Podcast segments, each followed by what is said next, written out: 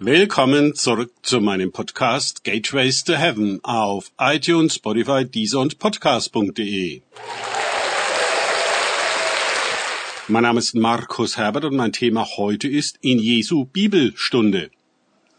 Weiter geht es in diesem Podcast mit Lukas 24, 44 bis 46 aus den Tagesgedanken meines Freundes Frank Krause.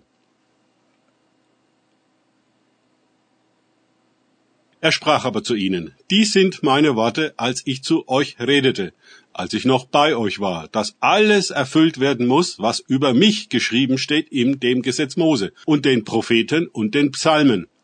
Dann öffnete er ihnen das Verständnis, damit sie die Schriften verständen und sprach zu ihnen, so steht es geschrieben, und so musste der Christus leiden und am dritten Tag auferstehen aus den Toten.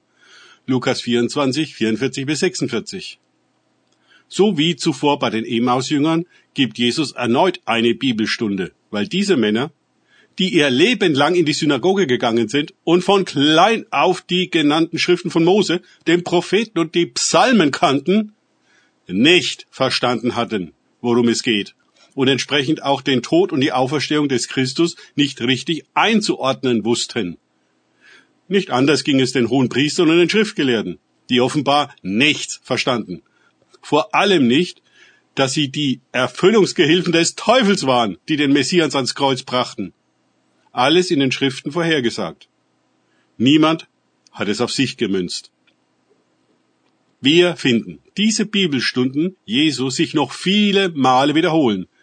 Denn in der Apostelgeschichte die auch von Lukas geschrieben worden ist, finden wir gleich in den ersten Versen, dass Jesus sich nach seiner Auferstehung noch insgesamt 40 Tage lang von den Aposteln sehen ließ und über die Dinge redete, die das Reich Gottes betreffen. Apostelgeschichte 1.3.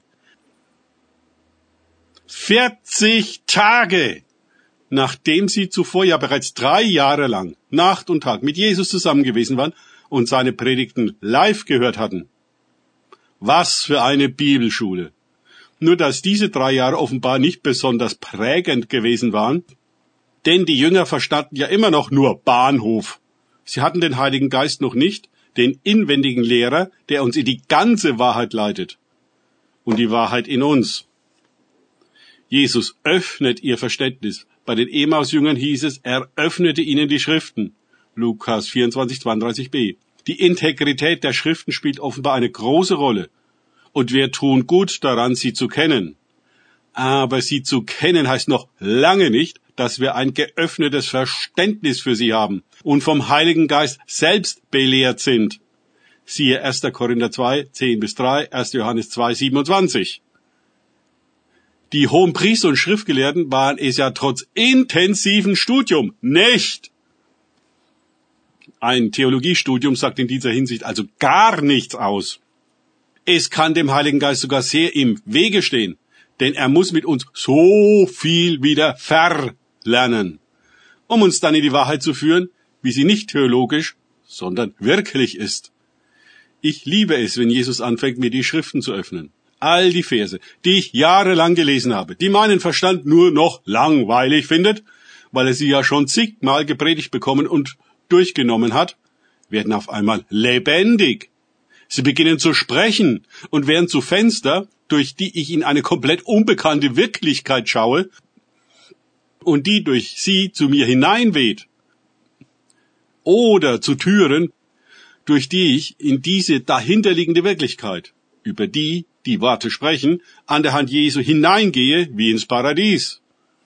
Die Erfahrung der Schwelle ist für mich ein ganz besonderes Erlebnis und ich bin stets darum bemüht, diesen Übergang besser zu verstehen und Worte dafür zu finden. Wenn Jesus mir sein schriftliches Wort in der Bibel erklärt, dann gehen mir ganze Kronleuchter auf und ich sehe die großen Linien und Zusammenhänge, wo ich vorher einfach nichts gesehen und begriffen habe, ganz wie die Jünger und Apostel. Nachdem sie den Heiligen Geist empfangen hatten, sah es damit gleich ganz anders aus. Siehe nur die Pfingstpredigt von Petrus, die sowas von inspiriert ist. Nichts, aber auch gar nichts daran war angelernt und in der Synagoge je so gepredigt worden. Es war eine ganz neue Art und Qualität der Predigt. Aus dem Geist Gottes heraus. Voller Offenbarung und Erleuchtung. Voller Herstellung und Zusammenhang. Linie und Logik. die man sich als Mensch nicht ausdenken kann. Vor allem voller Kraft, damit der Glaube der Hörer nicht auf Worten menschlicher Weisheit beruht, sondern auf Gottes Kraft, sagt Paulus dazu in 1. Korinther 2, 5. Nach so einer himmlischen Bibelstunde kann ich nicht mehr fassen, wie ich nur so blind und unverständig sein konnte. Danke fürs Zuhören. Denkt bitte immer daran, kenne ich es oder kann ich es? Im Sinne von erlebe ich es. Es sich auf Gott und Begegnung mit ihm einlassen, bringt wahres Leben und die wahre Erkenntnis. Gott segne euch und wir hören uns wieder.